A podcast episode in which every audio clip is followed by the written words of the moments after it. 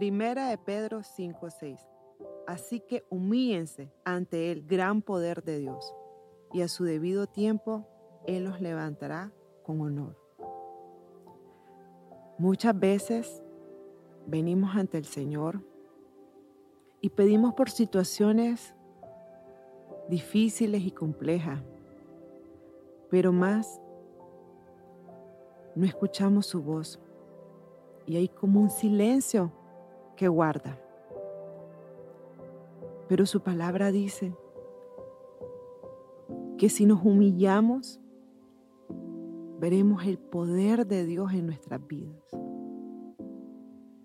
Hoy yo pido de que el silencio del Señor represente para ti una espera con paciencia. Como cuando muchas veces vamos en la carretera y podamos ver que la carretera está en construcción y podemos ver un rótulo y tenemos que esperar para que nos den vía. Así muchas veces debemos de esperar.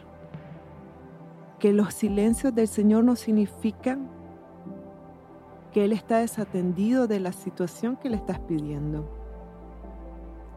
sino que más bien lo que quiere y lo que Él quiere en nuestra vida es poder formarnos como hijos de carácter, hijos de firmeza, y que a través de la prueba o a través de la situación que podemos estar viviendo,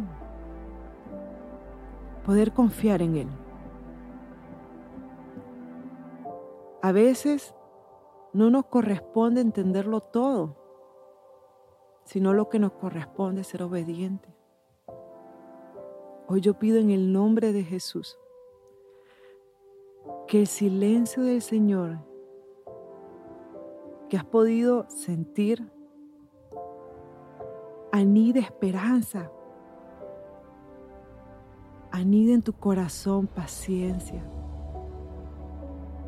anide en tu corazón fe para que creas en lo que Él ha dicho y no desesperes.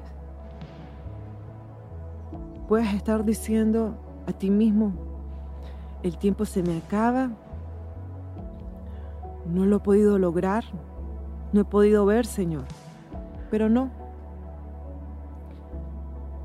A veces Dios cierra ciertas puertas a nuestra vida porque Él sabe lo que nos conviene, lo que es mejor para nosotros.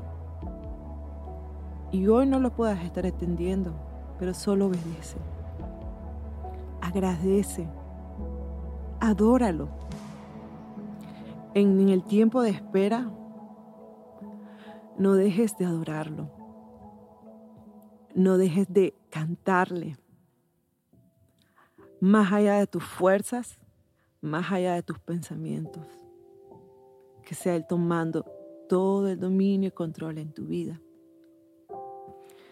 y traiga a quietud, traiga a paz, a seguridad,